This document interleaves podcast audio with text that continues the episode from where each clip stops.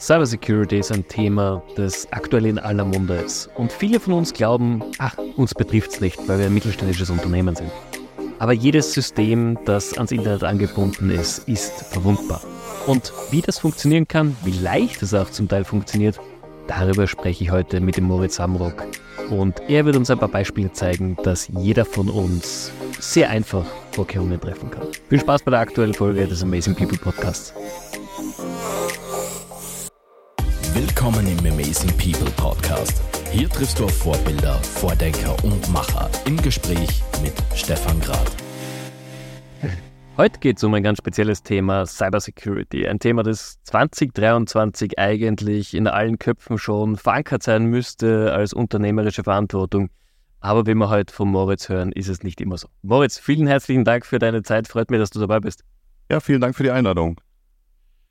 Magst du dich mal ganz kurz vorstellen? Du bist zwar in der, in der Cybersecurity-Branche durchaus bekannt, aber für diejenigen, die außerhalb dieser Branche sind, stell dich mal kurz vor, was machst du, wer bist du und äh, worüber plaudern wir heute?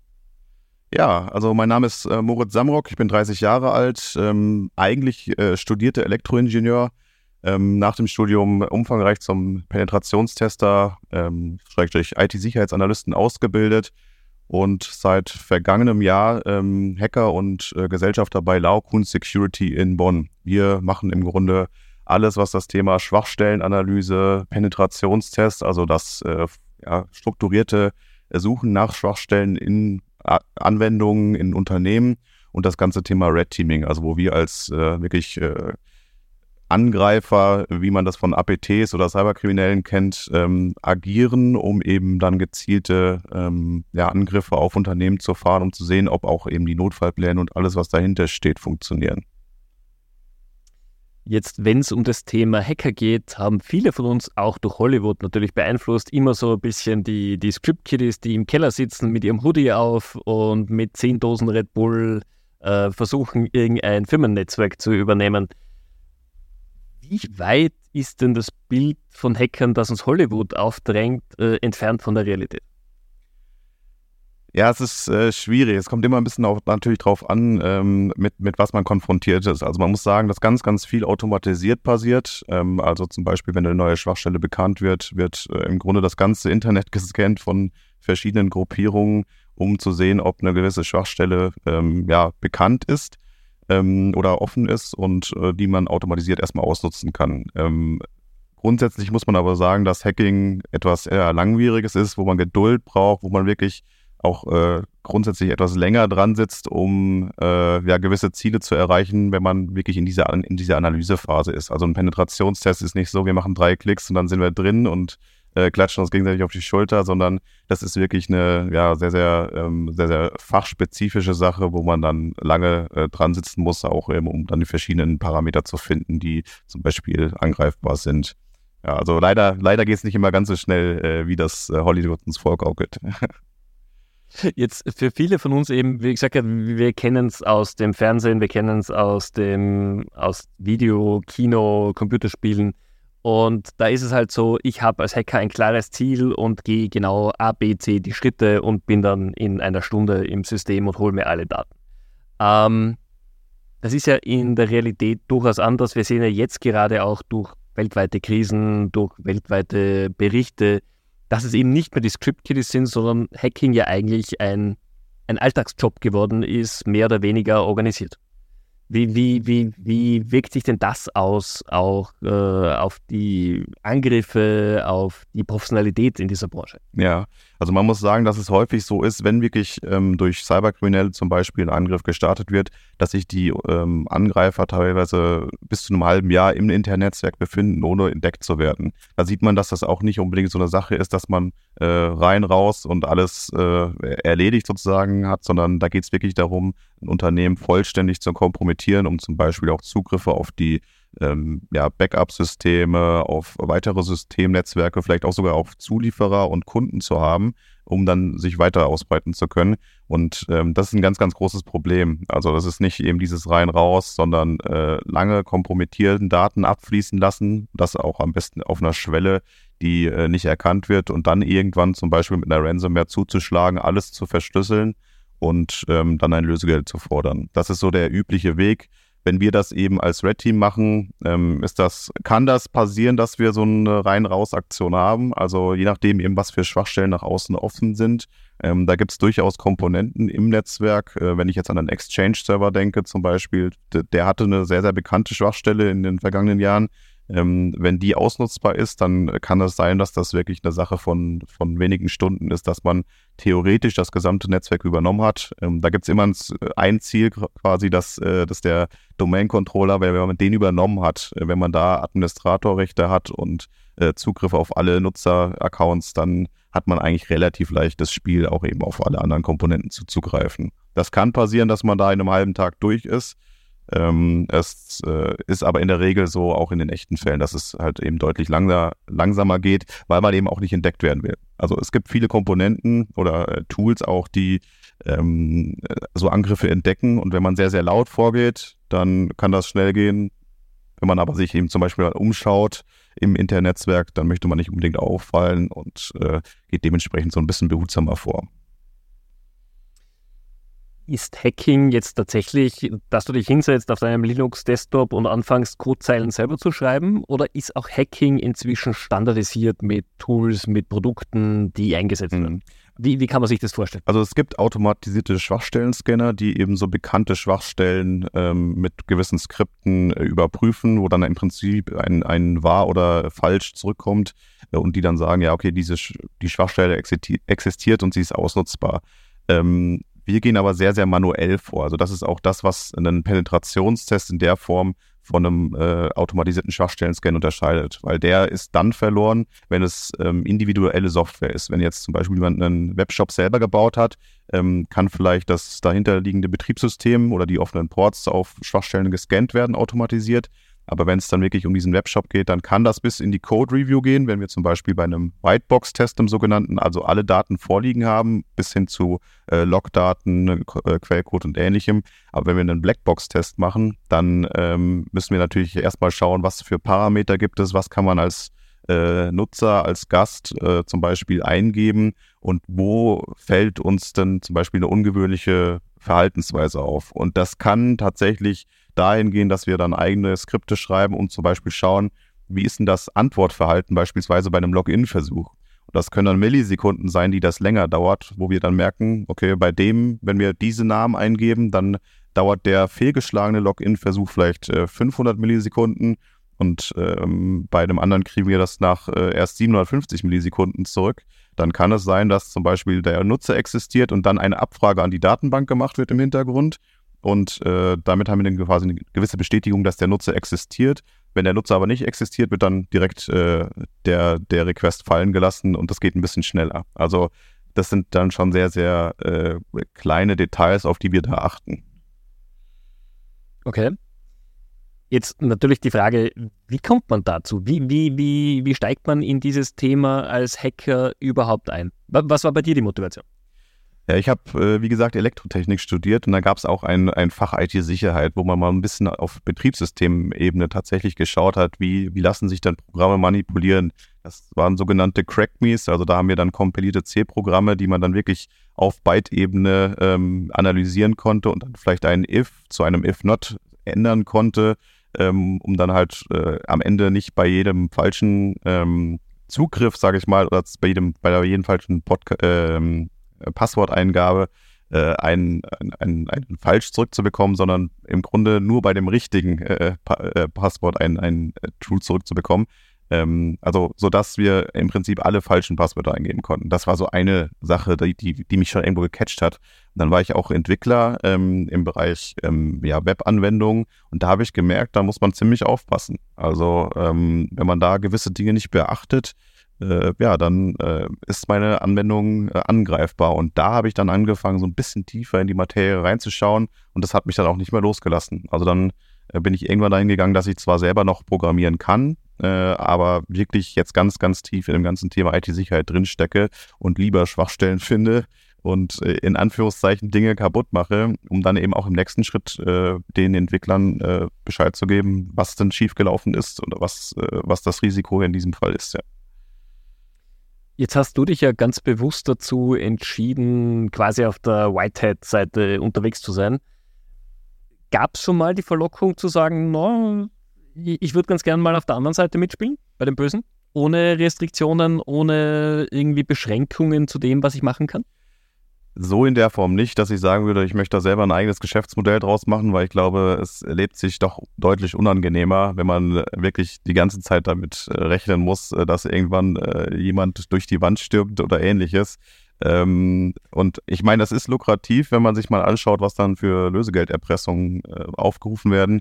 Wenn man sich aber dann auch mal ein bisschen tiefer damit beschäftigt, ist das meistens keine coole Hacker-Gang, die äh, sich äh, gegen das äh, Kapital oder ähnliches verschworen hat, sondern das tatsächlich organisierte Kriminalität ist, mafiöse Strukturen. Und äh, da sind auch die Hacker, sage ich mal, nicht die, die, ähm, ja, die größten Räder am Wagen, sondern eher äh, ja, die, die Ausführenden, die ich schätze mal nicht sonderlich viel von dem Ganzen sehen. Es gibt natürlich Gruppierungen, wo auch die Hacker davon sehr, sehr profitieren. Aber im Grunde ist es das halt wirklich, äh, glaube ich, kein, kein annehm, äh, angenehmes äh, ja, Umfeld. Und äh, ich finde es sehr, sehr erfüllend, ehrlicherweise, am Ende des Tages in äh, Gesichter zu schauen von IT-Verantwortlichen, die sagen, boah, das ist gut, dass ihr da wart. Also, und das passiert. Und das sind die wirklich sehr, sehr schönen ähm, ja, äh, Rückmeldungen von Kunden, wenn die sagen, ja, sehr gut, dass wir das gemacht haben. Ähm, gut, dass wir die Kundendaten nicht verloren haben. Gut, dass ihr also vor den Kriminellen da wart.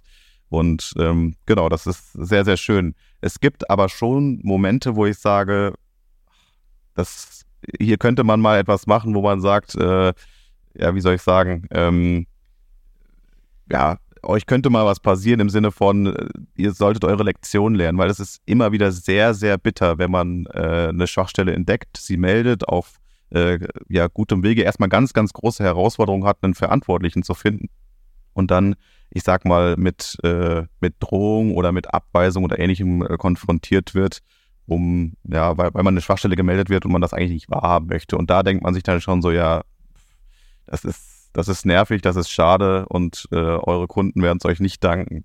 Ähm, aber da, da habe ich dann auch keine Zerstörungsanfälle oder ähnliches. Ich bin nur einfach sehr, sehr ehrlich enttäuscht. Ja, ich glaube, das ist ja natürlich ein sehr sensibles Thema. Auf der einen Seite, wenn ich IT-Verantwortlicher bin, muss ich ja auch gegenüber meinen Geschäftsführern oder Firmeneigentümern sagen, ich habe schon alles gemacht.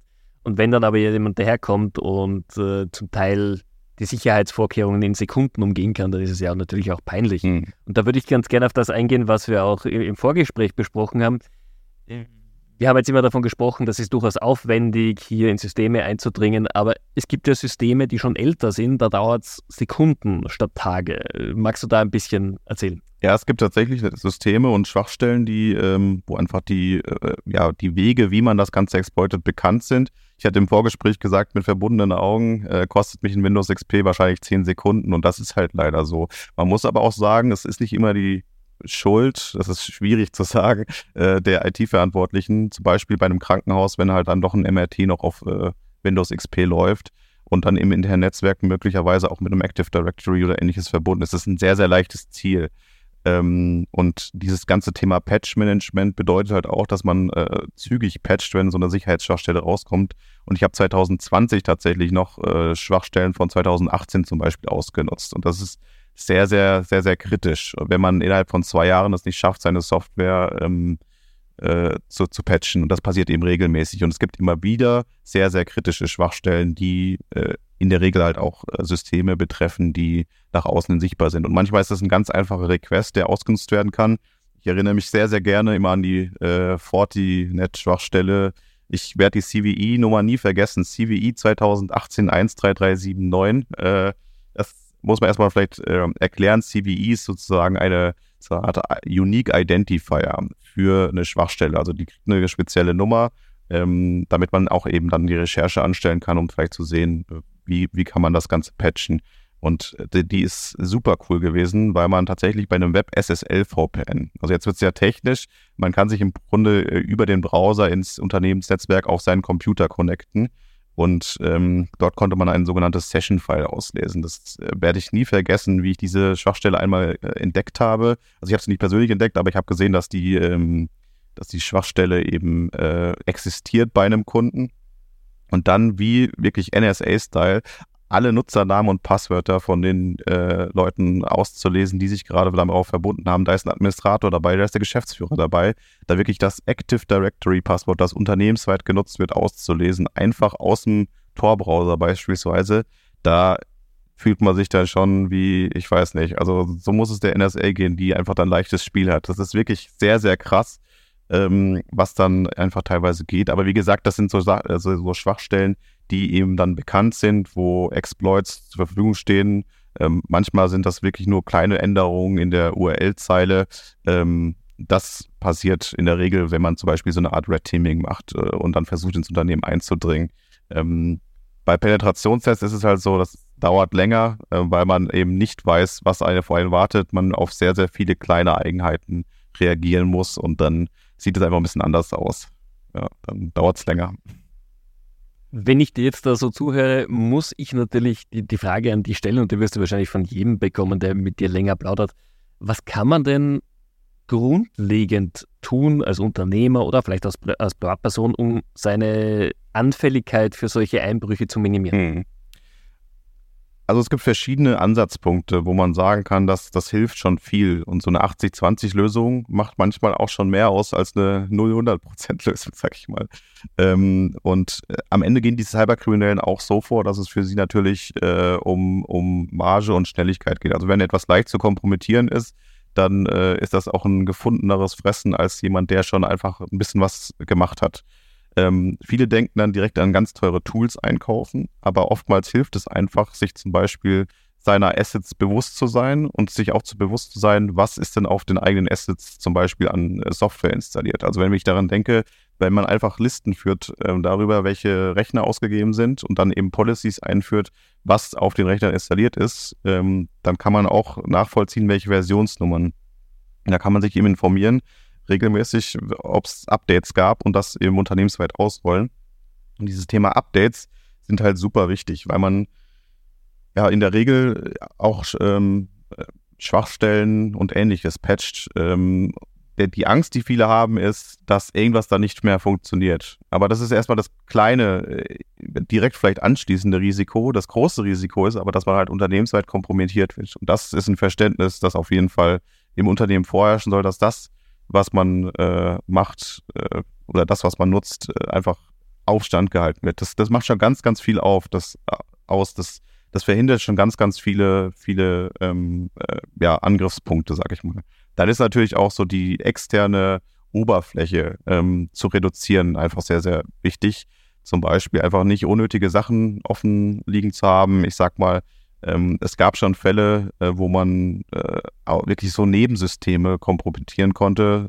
Äh, ein Beispiel ist so der Raspberry Pi mit einem äh, mit einem dem Menü vom nächsten Tag für die Kantine oder ähnliches. Unnötige Sachen. Muss, muss nicht am Netz hängen. Ähm, die dann kompromittiert werden könnten, weil zum Beispiel Standard-Credentials genutzt wurden. Credentials, Nutzername, Passwort-Kombination. Ähm, Genau, dann das ganze Thema Passwort, also ein Passwortmanager nutzen hilft einfach auch ganz enorm viel, weil man sich genau ein Passwort nutzen kann, äh, weil man nur ein Passwort nutzen muss. Ähm, es gibt inzwischen auch Lösungen tatsächlich, wo man nicht mal mehr dieses Passwort äh, wissen muss, sondern äh, das auf, äh, ja, zum Beispiel mit Face ID oder ähnlichem funktioniert ähm, und sich dann hier wirklich komplexe Passwörter für jedes andere, für jedes unterschiedliche Tool generieren lassen kann. Ähm, und das macht eben auch ganz viel aus, weil es immer wieder vorkommt, dass zum Beispiel ähm, irgendwelche Webseiten gehackt werden. In der Regel können dann Daten abfließen, zum Beispiel durch eine SQL-Injection, wo man dann die ganzen Datenbanken abfragt, die Nutzernamen und Passwörter, die Passwort-Hashes abfließen lässt, möglicherweise ein Teil davon äh, wieder zurückgerechnet werden kann. Ähm, und wenn man dann immer dasselbe Passwort nutzt, wie 1, 2, 3, 4, 5, 6, Extrembeispiel passiert, äh, ich glaube nicht so oft, wie das propagiert wird, ähm, aber nichtsdestotrotz, wenn dieses Passwort äh, publik ist, irgendwo sollte man das bestenfalls nicht nochmal irgendwo nutzen. Und diese stark generierten Passwörter werden dann noch besser, wenn man dann das ganze Thema Zwei-Faktor-Authentifizierung noch zusätzlich einpflegt. Da, wo es geht. Genau.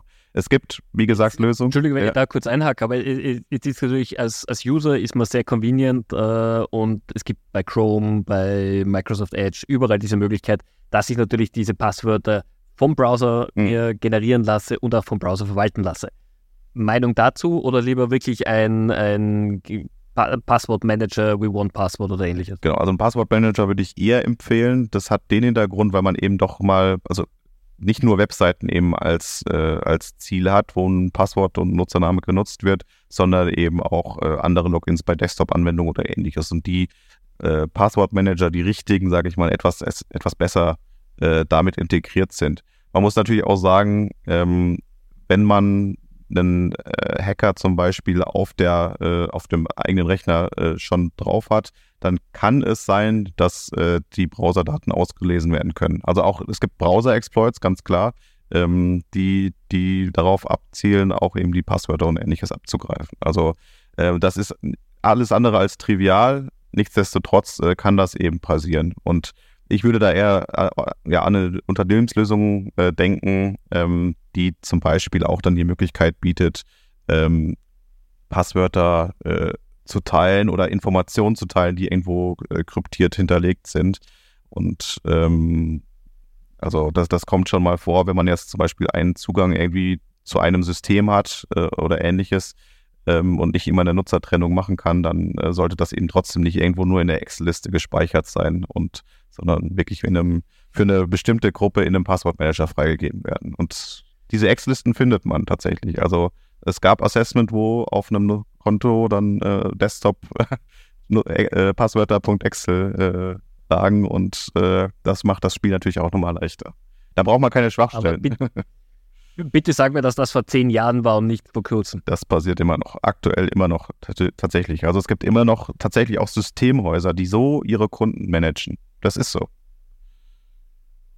Große Excel-Listen, große Passwörter und das birgt unfassbare Risiken. Deswegen kann ich auch nur empfehlen, dass die eigenen äh, IT-Systemhäuser dann doch auch mal, die sagen zwar immer sehr gerne, sie machen alles super sicher, aber manchmal kann man sich dann auch einen Beweis dafür holen. Und dann kann man denen auch die, auf die Schulter klopfen und sagen, okay, cool, ihr habt, ihr habt alles sicher gemacht, äh, Kuhn kam nicht rein.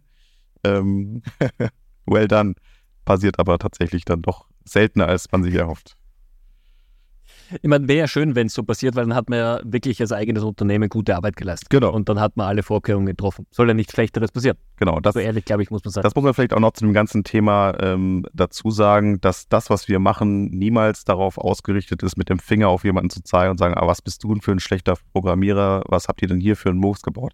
Manchmal ist es so, dass es Murks ist. Das sprechen wir aber konstruktiv an. Und äh, das Ziel ist natürlich immer am Ende des Tages, ein Unternehmer, Unternehmen deutlich sicherer äh, dastehen zu lassen, als es äh, vorher da war. Und am Ende ist es wirklich eine, eine Aufgabe für uns alle, ähm, zu überlegen, wie können wir denn die, äh, die, die Sachen sicher gestalten, die ganze IT-Infrastruktur sicher gestalten.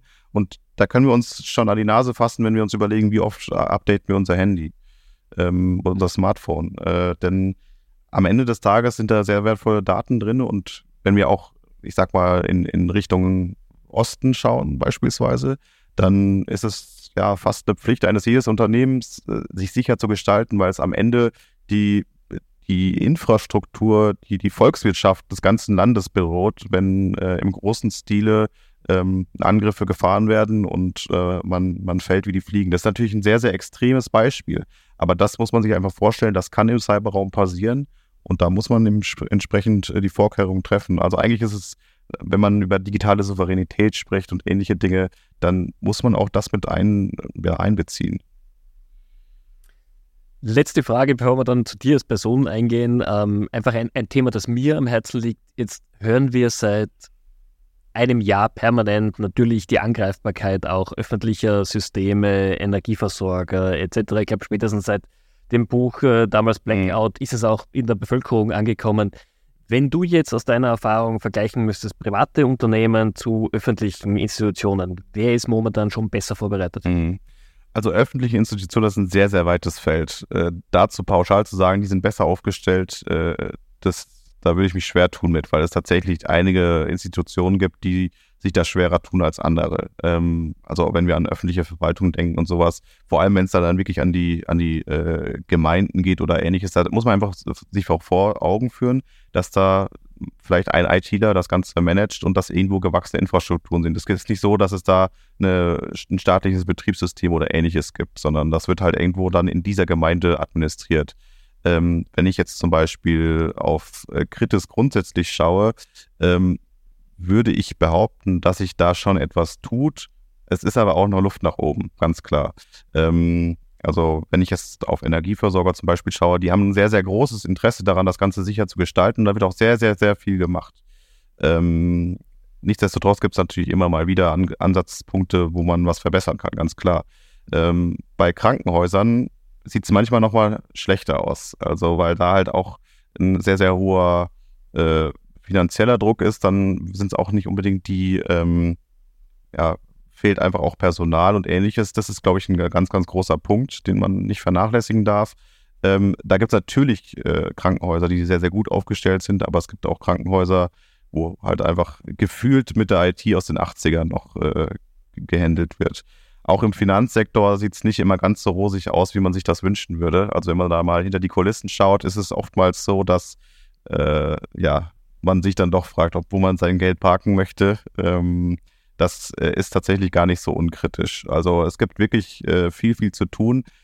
Dadurch, dass es aber dort Regulierungen gibt, dadurch, dass da also externe Wirtschaftsprüfer, äh, die BaFin in Deutschland zum Beispiel und ähnliche draufschauen, ähm, ist da zumindest mal ein anderer Druck dahinter, Dinge auch sicher zu gestalten. Das heißt nicht immer, dass es äh, auch abgeneckt wird, aber da ist ein anderer Druck da und auch da hat sich ein gewisser Kulturwandel vollzogen, dass man sagt, also äh, wenn man da inzwischen nicht mehr ganz so sicher aufgestellt ist, dann äh, gibt es dann keinen Stempel. Heißt aber auch immer nicht, dass das ausgeschlossen ist, gehackt zu werden, muss man immer dazu sagen.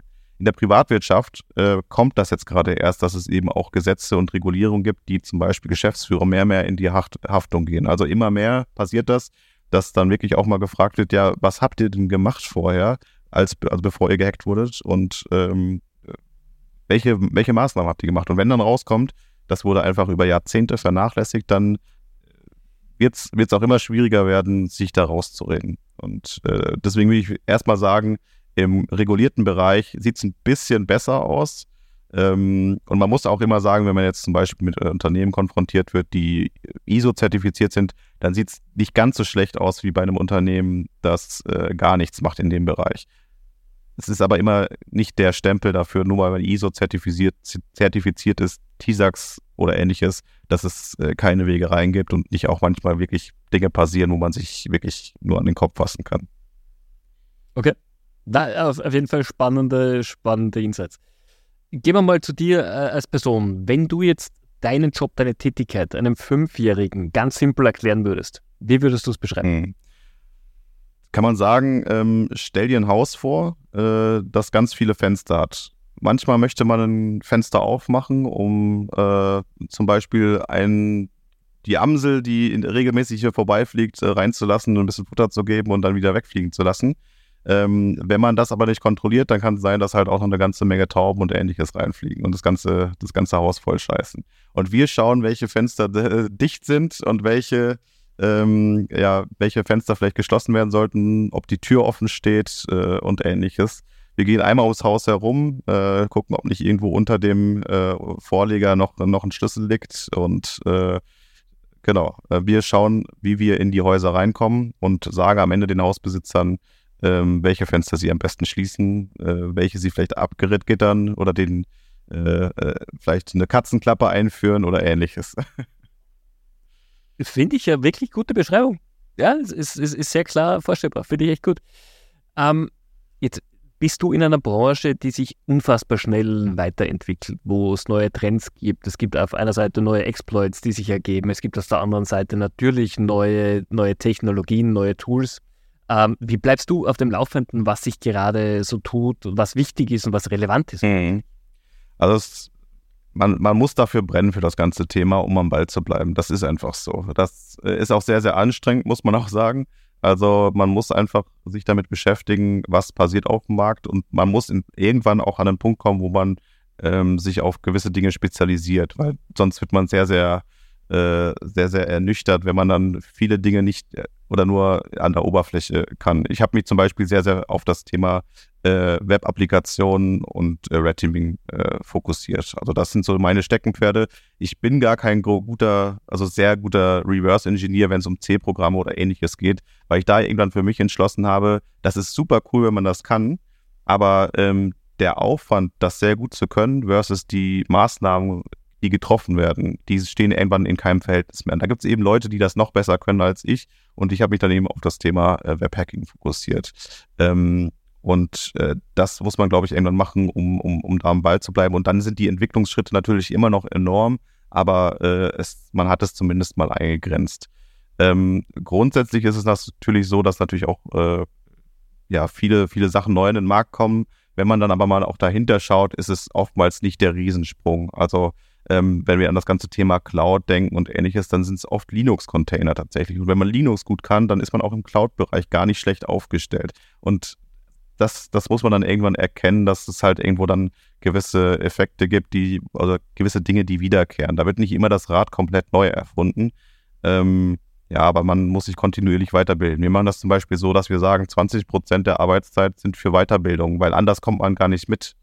Ähm, das, das ist nicht, das kommt nicht regelmäßig vor, aber selbst wenn man einfach mal in die Entwicklung auch geht und zum Beispiel bei einem GitHub-Repository teilnimmt, äh, also mit, mit, mitwirkt oder sich bei einem Hacker-Event äh, ja ein paar Challenges äh, anschaut, dann, dann hilft das oftmals enorm, weil ähm, das, die werden oftmals von Unternehmen oder auch Universitäten ausgeführt, die sich zum Beispiel mit einem brandaktuellen Thema beschäftigen. Und da merkt man, okay, da entwickelt sich etwas ähm, und da, da müssen wir vielleicht nochmal äh, anders drauf schauen. Dann gibt es natürlich auch Industrieweiterbildung, ganz klar, wo man sich dann wieder auf äh, Stand bringen kann.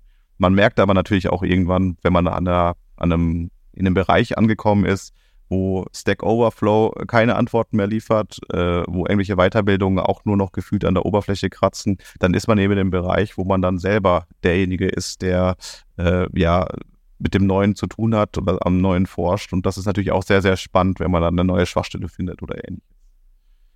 Ja, absolut. Ich glaube, dann kommt auch wieder der Reiz des Neuen und der Herausforderung. Und das ist ja was, was viele von uns dann auch wirklich wieder begeistert für den eigenen Job. Absolut, genau. Also das macht sehr, sehr viel Spaß. Man, aber wie gesagt, wenn man dafür nicht brennt und denkt, äh, ja, IT-Sicherheit, hey, da verdient man einen Haufen Geld, äh, dann wird man nicht glücklich werden. Das ist ja einfach so, weil das einfach sehr, sehr viel ist. Ähm, es, es kommt auch vor, dass das nicht mit einer 40-Stunden-Woche getan ist. Äh, und ähm, das, das wird dann schwierig. Dann gibt es, glaube ich, andere Jobs, die, die ein bisschen äh, ja, entspannter, sage ich mal, sind. Ganz, ganz sicher. Was ist deine persönliche Superkraft? Uh, äh, gute Frage.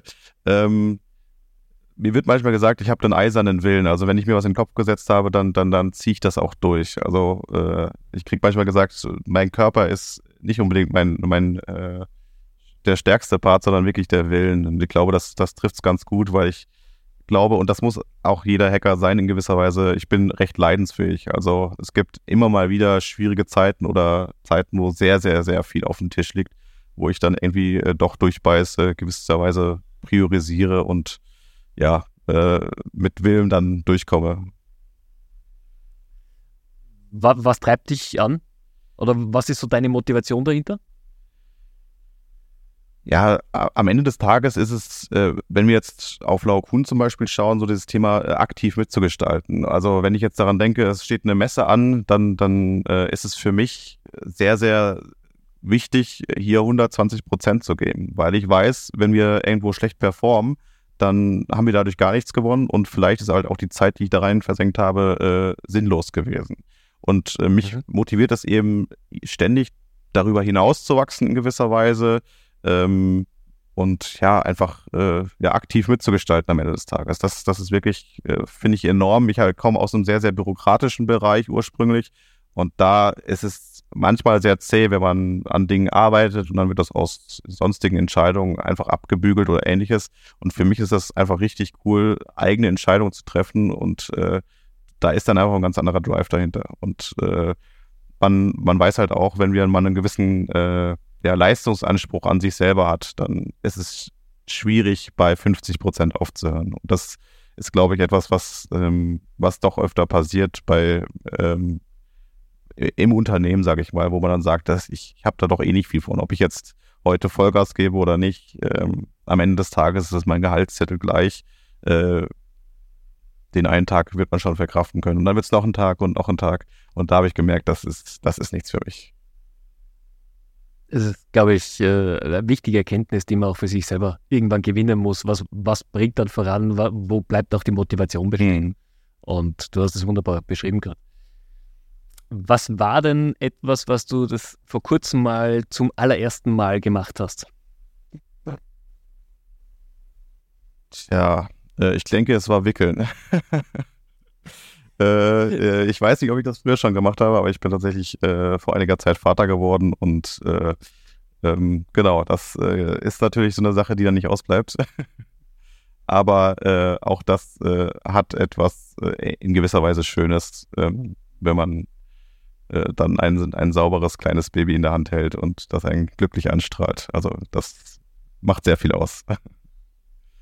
Es, es ändert das ganze Leben, oder? Absolut. Also mir kommt vor, als Mann, du wirst zu wenig entweder darauf vorbereitet, was alles sich ändert, oder wir sind einfach als Männer per se zu ignorant dafür am Anfang. Aber wir, wir wissen, es ändert sich alles, aber es ist dann in der Auswirkung, die man tatsächlich dann erlebt, hätte man sich nie gedacht. Ja, also das Thema schlecht vorbereiten, äh, das ist schon so. Also es gibt sehr, sehr viele Kurse äh, für, für äh, werdende Mütter, was absolut richtig ist. Aber ich hatte äh, schon meine, meine Ängste in gewisser Weise. Ich, ja, ich habe mir das vorgestellt. Ich, ich, für mich war das am Anfang so eine Sache, wie halte ich das kleine Ding eigentlich? Dass es dann nach äh, zweimal äh, in die Hand gedrückt äh, bekommen, äh, ganz, ganz anders läuft, äh, ähm, wusste ich natürlich nicht. Und man kommt natürlich da auch zu einer gewissen Sicherheit.